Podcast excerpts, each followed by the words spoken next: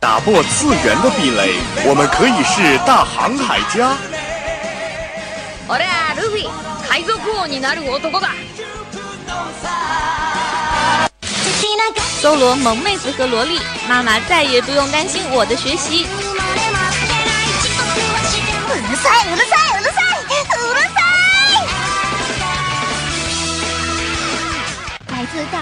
本、欧美、全世界的 ANG News，让你的耳朵根本停不下来。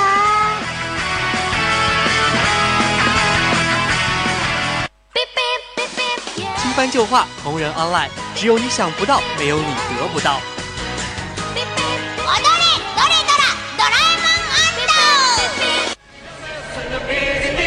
你要叫我们红领巾，我们也不是活雷锋。因为一切精彩尽在慢动作。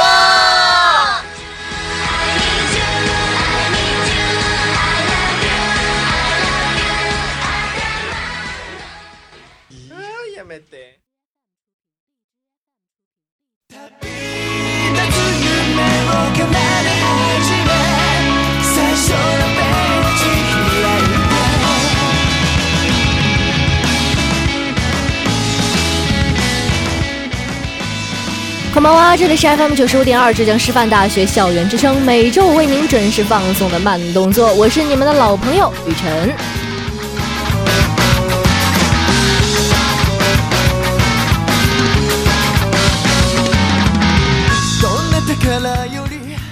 以说啊，二零一八年的上半年对于二次元的小伙伴们来说是打爆了电话的半年。刚刚呢，霸权雷力神仙打架的一月番才慢慢完结，重量级的四月番又接踵而至。三种和石头们的续作先不讲，马后烧酒加女装大佬的设定又会是一道丰盛的下酒菜。国创动漫方面呢，突变英雄强势来袭，脑子有坑的大师兄每周闪现，又能听到夜不休那心脏的声音啦。但是我方强烈谴责这种每集三分钟、内容三十秒 OP 的行为。广告都比你粗长，你就没有一点点羞耻之心吗？哼，不会有的，这辈子都不可能的。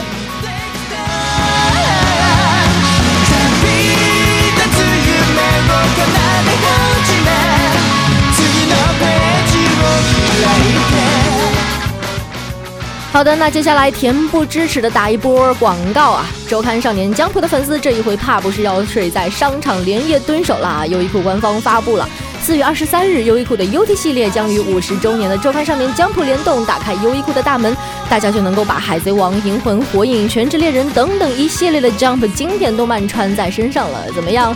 是不是有一种虽然我买不起手办，但是 UT 周边还是买得起的迷之欣慰感呢？是不是有一种萤石和 Naruto 附体拯救世界的使命感呢？少年，隔壁超市薯片半价，哈哈。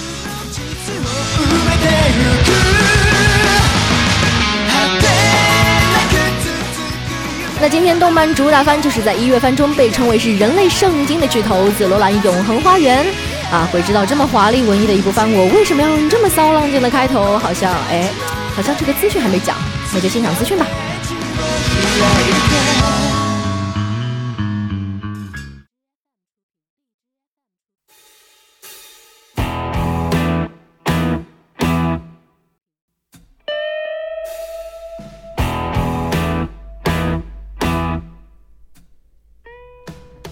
好啦，闪开了，都给我闪开了！我要开始报资讯了。首先，第一条，猝不及防的剧透：台湾英语试题出现《紫罗兰永恒花园》动画结局。近日呢，据网友爆料，台湾的某份英语阅读理解题上出现了《紫罗兰永恒花园》动画大结局的信件，并且以此作为阅读理解试题让学生答题。这个剧透可谓说是猝不及防。《紫罗兰永恒花园》动画第十三话结尾，威尔利特用口述的形式诉说了自己写给少佐基尔伯特的信。这个收尾令许多观众深受感动。而在完结完结没过多久呢，台湾的一份英语阅读理解试题便以此为话题，将动画的这一幕威尔利特的信翻译成英文，并且延伸出各种选择题。试题中，出题者分别提问了为什么威尔利特要给基尔伯特写这封信，信件中划线的 it 指代什么，以及下面哪个讯息是不能从信件中得到的。题目虽然不难，但是对于没有看过《紫罗兰永恒花园》的学生来说，想要弄清楚角色关系和感情脉络，还需要耐心审题一段时间。而倘若一直追番的话，即使不看题干，也能够凭借记忆迅速做出正确的选择。当然啦，这道金子的试题。题槽点不止于此，正如一些网友评论的一样，学生们还没有看到大结局就被老师剧透了，这似乎才是更加严重的问题呀。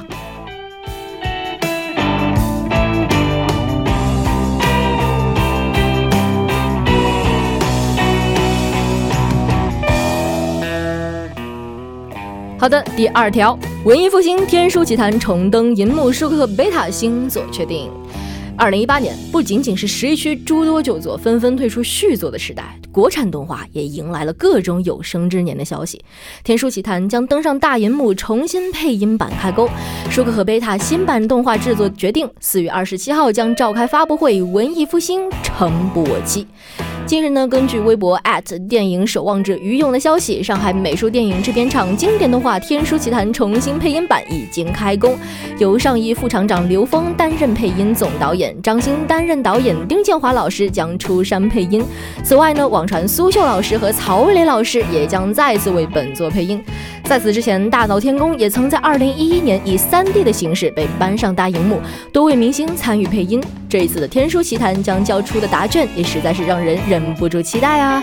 而在4月11号，童话大王郑渊洁之子郑亚奇在知乎回答中表示，从去年就开始制作动画《舒克和贝塔：皮皮鲁安全特工队》，将于4月27号在杭州启动发布会。同时呢，他也发布了一张宣传海报，海报中是舒克贝塔和飞机坦克、夕阳与背影回。忆杀满满。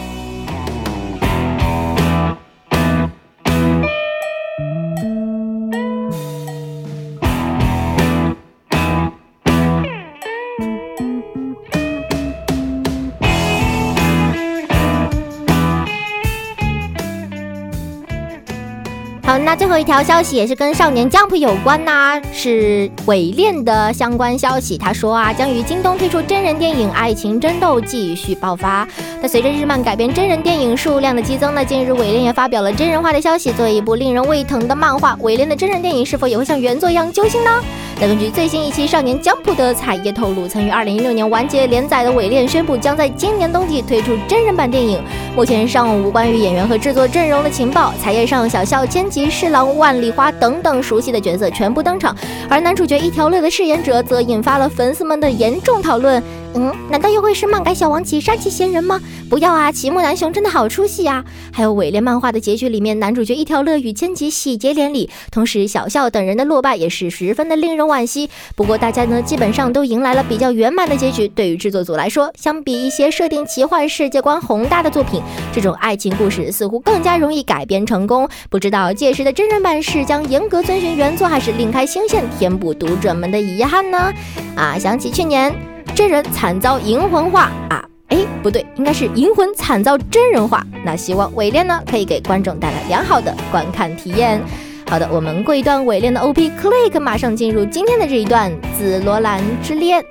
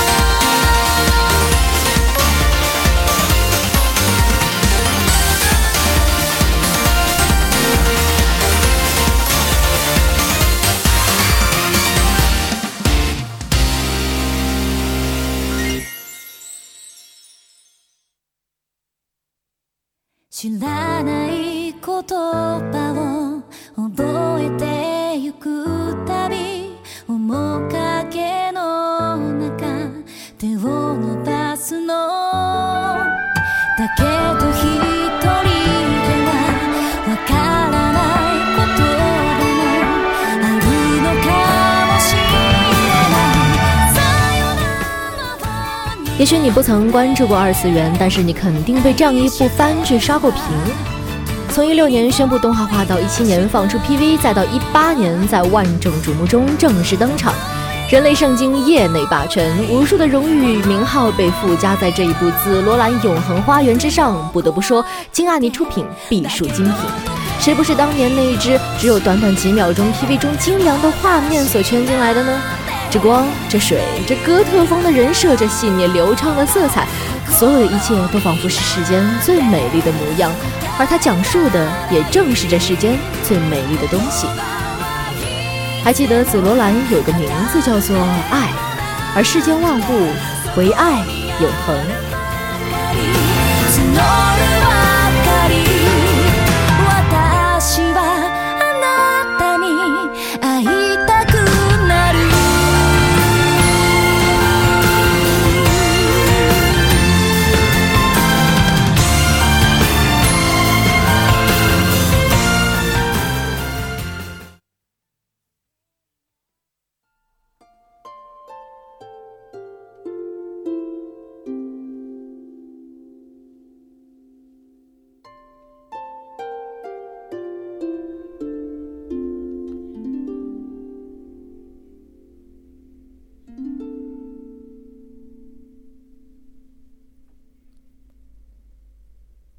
毋庸置疑的，无论是谁，在第一眼见到威尔利特的时候，都会不自觉的被他所吸引。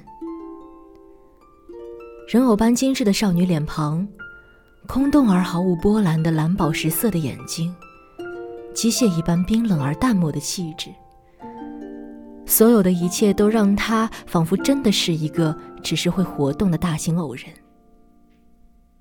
那副模样是难以形容的美丽，却不是一个十五岁少女所应该有的模样。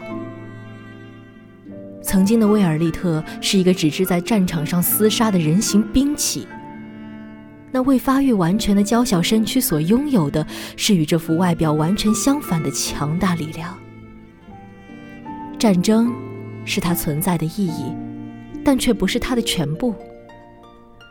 那个给予了他名字和容身之处的男人，早已经代替了所有的感情，盈满了他的眼眸。永远服从少佐的命令，永远跟随在少佐身后，那便是威尔利特永恒不变的信条。其他的一切都不重要。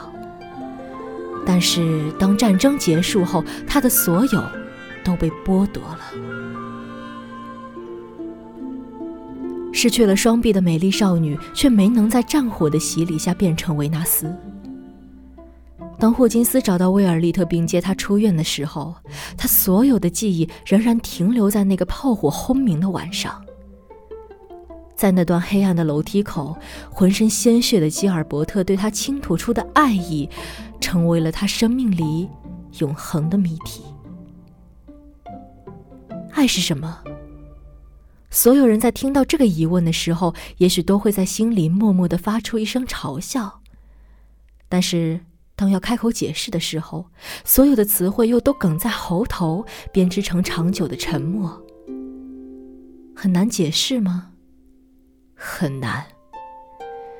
从未有人给他下过一个准确的定义，也从未有人能够强求他变成什么模样。它不是某个行为的代名词，却无疑是这个世间最美好事物的名字。也只有当那份感动涌上你的心头时，你才会恍然发现，那便是爱。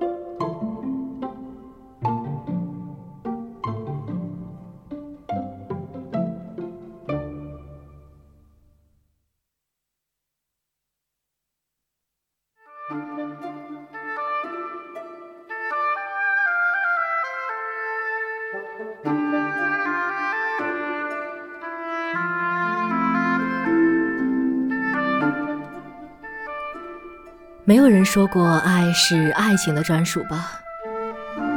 少女怀春即是幼稚，懵懂的爱情的种子在那个月光下的山茶庭院里，慢慢的破土而出。相互代笔的公开情书是令国民沉醉的东西，却不是夏洛特公主所真正想要触碰的感情。想知道对方的想法，想与喜欢的人在一起。那些互相试探、互相碰撞的恋爱小心思，在亲手一笔一画写下的信件中，慢慢流淌进了彼此的心里。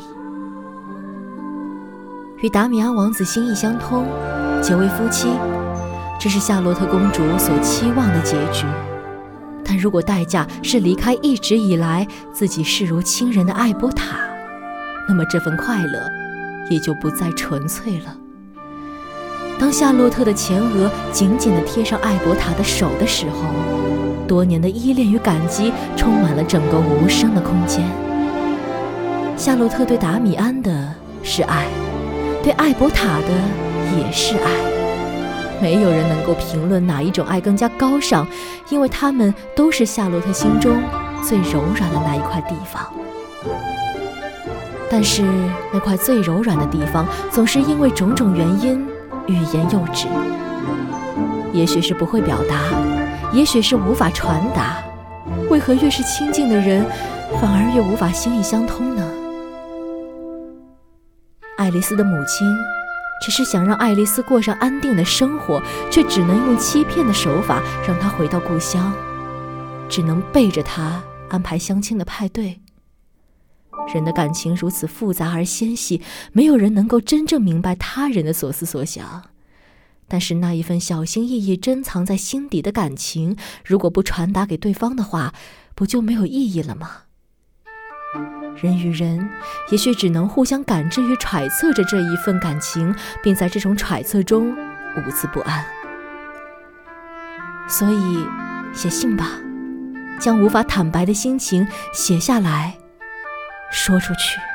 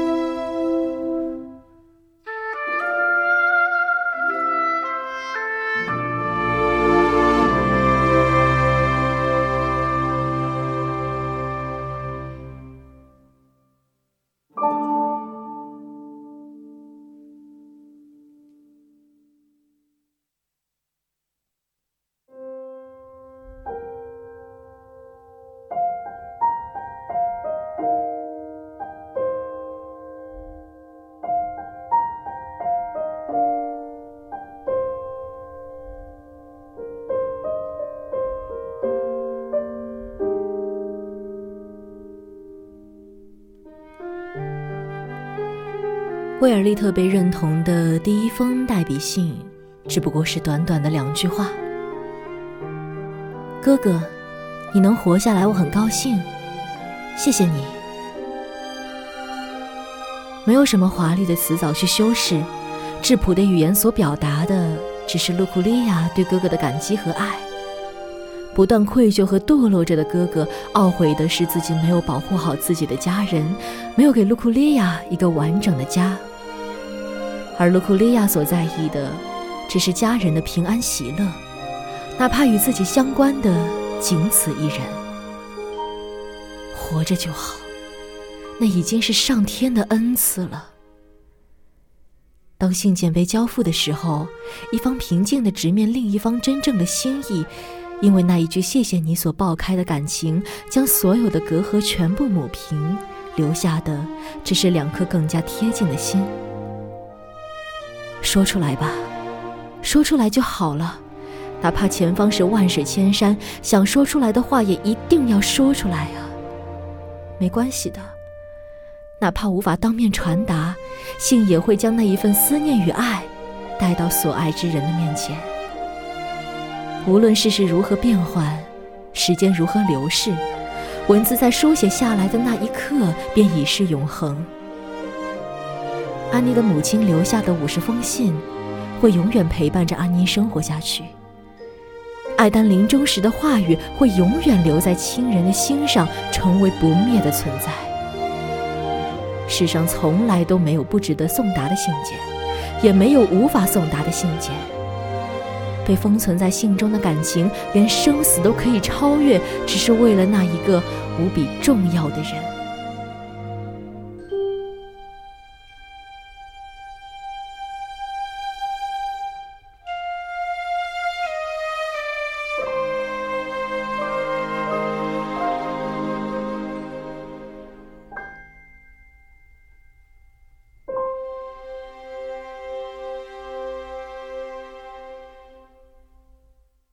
我在那里努力忍着，才没有哭出来。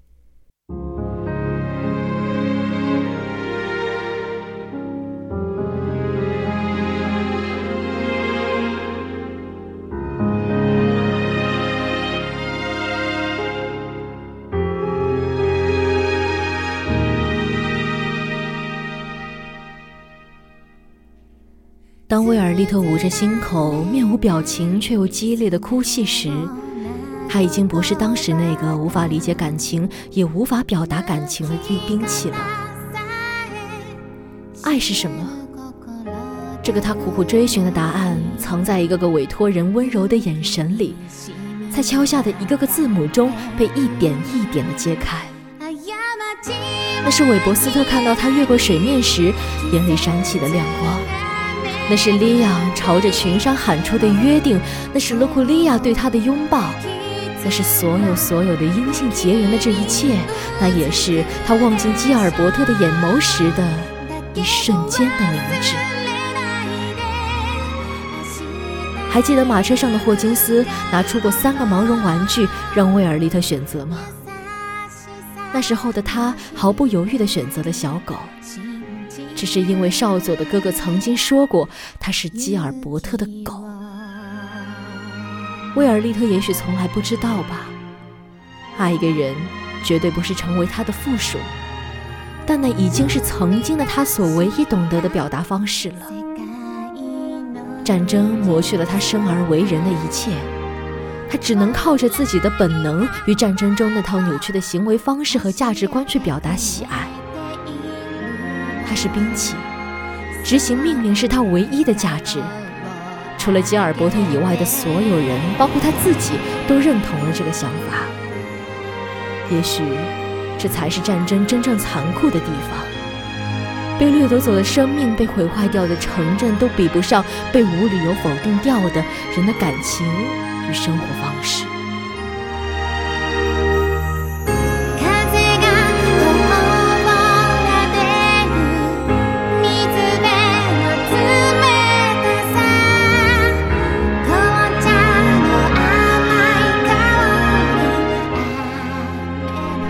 加达里克的主战派无法接受即将到来的和平，那是因为他们已经无法再像人一样去生活了。战火和鲜血已经成为了他们生命的全部。和平的生活中没有他们的立足之地，他们也不愿再去接受除了杀戮以外的社会意义。燃烧起来了，那些从战场上离开的人，曾经犯下的罪孽和掠夺走的生命，就像火焰一样死死缠绕着他们，直至将他们烧成灰烬。吉尔伯特哥哥的愤怒的质问还回荡在耳边，那是因为至亲逝去而诞生的迁怒。没有人能够否定，也没有人能够改变，那就是曾经的威尔利特。夺走他人思念之人的罪名是永远无法被原谅的，无论写下多少结缘之信，也拭不尽那双手所沾染的血腥。战争是他灵魂里一道永不磨灭的刻痕，并将永远拷问着他的自身。但是，那些信也是真实的，不是吗？经由他传达的感情，因为他而展开的笑颜，所有这一些因他而来的美好，同样也已经变成了不争的事实。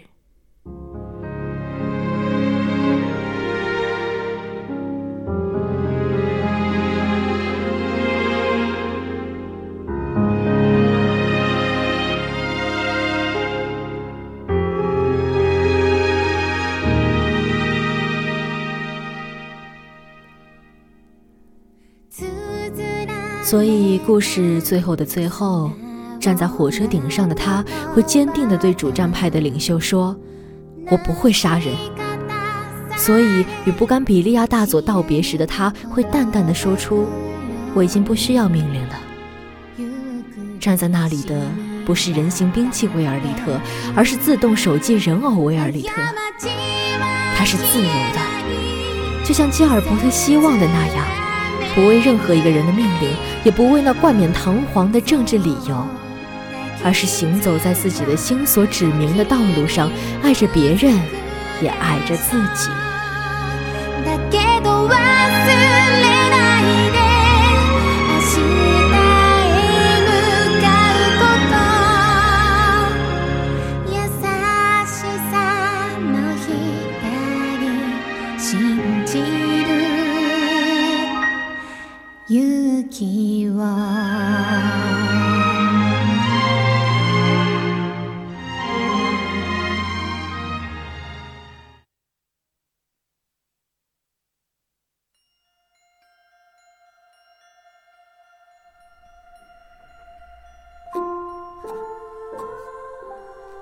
亲爱的基尔伯特少佐，您还好吗？别来无恙吧？您现在在哪儿呢？有没有烦恼呢？不论春夏秋冬，四季轮转，唯独少佐的季节迟迟不来。我起初不懂，我一点儿都不懂少佐的心意。可是，在少佐赐予我的崭新人生中，我能稍微。感受到一些了。威尔利特，伊夫加登。什么是爱呢？其实吉尔伯特早就教会了威尔利特吧。对他平等的尊重，对他细心的呵护，那双祖母绿的眼睛里的温柔，早就已经是威尔利特心中对于爱的答案。而威尔利特的答案呢？大概就是那一份无法放下的思念吧。不管有多少的痛苦，回忆起时会有多少的酸涩盈满胸口，也仍然不愿意舍弃故人的模样。只要这一份思念还在，那他就还在，还活在这个世上的任何一个角落，还陪伴在他的身边。但愿我这副机器制作的手臂，也能在和你相拥时，为你传递我欲言又止的爱意。因为第一个对我这么温柔的人，就是你。你曾是我世界的一切，为了你，我无所不能。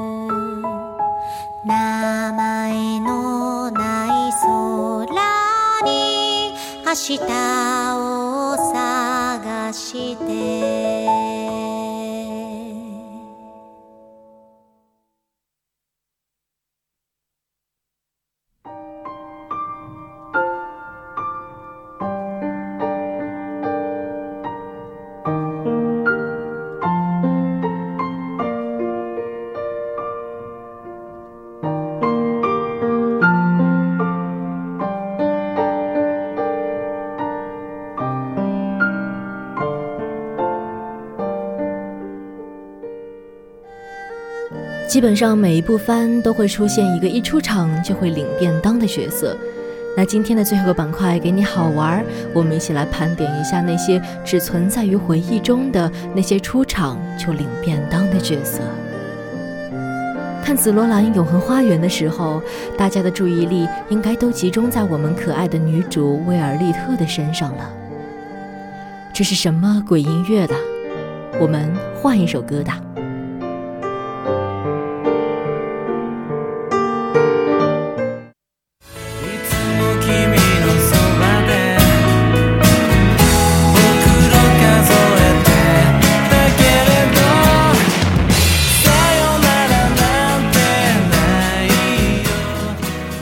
是，这部番也是有男主的好吗？吉尔伯特少佐，这位只存在于回忆中的男人，给了威尔利特名字，给了他情感，也给了他前进下去的动力。可以说啊，吉尔伯特少佐是本作中的一大灵魂人物了。虽然他到最后也没有被复活，不过不知道是不是一种叙述的手法呢？动漫中这种虽然已经死了，但是对剧情仍然起到重要作用的人物还是蛮多的。OK，接下来让我们一起来盘点一下动漫中那些一出场就领便当的角色吧。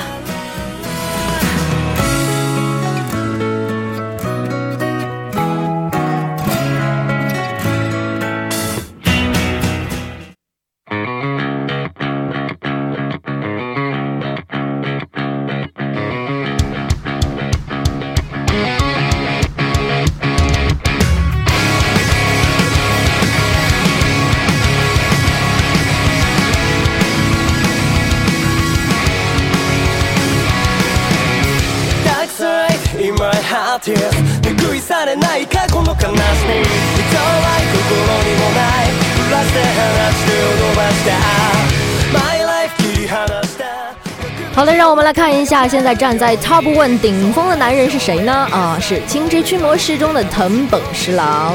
那作为林和雪男的养父呢，藤本十郎可不是什么普通货色啊。虽然看起来不像是一个靠谱的神父，但却是世界上最强的驱魔师，也是唯一一个对撒旦附体免疫的人。不过呢，不管他的光环有多么逆天，在奥村两兄弟的心中，摆在第一位的永远是他的父亲形象。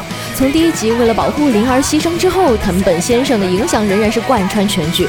这可不仅仅是他曾经的成就对剧情的推动，还有他对奥村两兄弟以身作则的影响。那一份作为父亲所付出的温暖与关爱，可以说是这个世界上永远不会逝去的宝藏呀。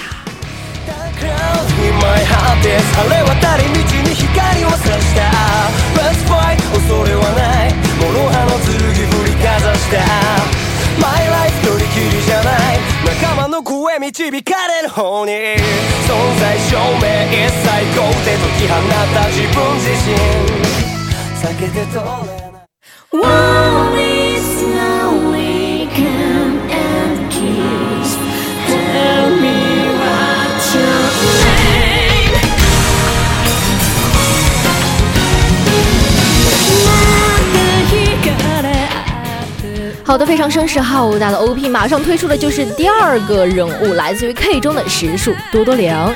那在 K 这种各种势力盘根错节的番剧当中，任何一个变故都会引起轩然大波。而很不幸，多多良就是这样的一个牺牲者。在这里，十分想给编剧寄刀片：这么温柔可爱、一脸纯良的少年，你居然就这样让他死了？还是我卡吉桑配的音？还是一开头就死？相信无数人都在提刀赶去砍死编剧和无色之王的路上了。那作为废五罗里面少数的几个冷静的正常人呢？多多良可是组织中调和剂一般不可或缺的存在，所有人也都将他当做了家人。光有再多的回忆杀，或者有再多的前传，能够看到多多良的身影，在现在的时间线里，已经没有人能够再看到这个温暖的人的笑脸了。唉，真是实打实的一口玻璃渣呀！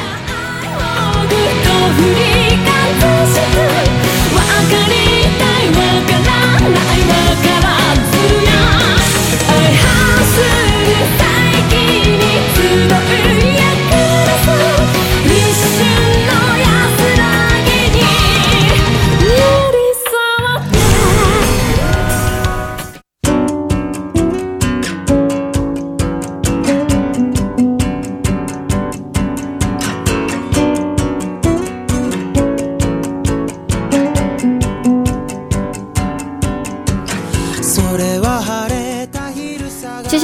到的这一位人物可以说是非常的吓人了，来自于东京参种中的神代力士姐姐。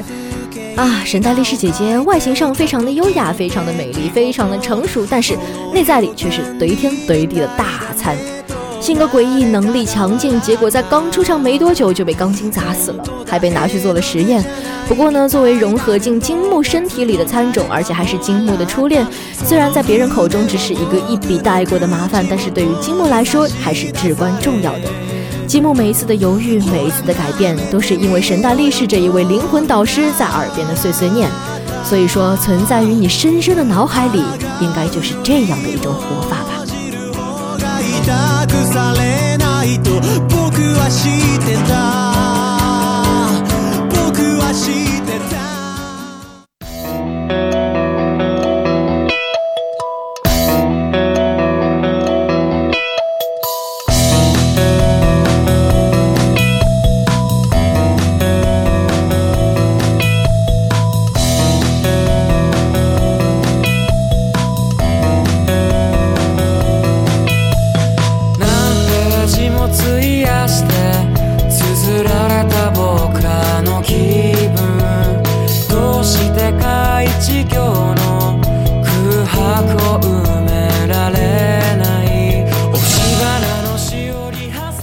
得那年夏天盛开的花吗？最后一位人物就是我们非常熟悉的未闻花名中的面马本间牙衣子。严格的来讲，面马并不是只是活在大家的记忆里的，因为他在逝去十年之后，又再一次长大成人的形态出现在了人太的面前。但是所有人记忆里的面马都还是十年前的那个面马，所有的一切矛盾和误会也都是建立在那一次意外之上的。无论是过去还是现在，包括面马在内的大家都坦然地接受了那个悲伤的事实。不过，也许正是因为停留在了最美的年纪，才让人那么难以忘怀。在重拾有关于面马的记忆的过程中，曾经那一份单纯的友谊也在一点一点地被唤醒。那时的我们是最好的我们，而那时候的感情也从来就没有被忘记。是超和平，Basta。今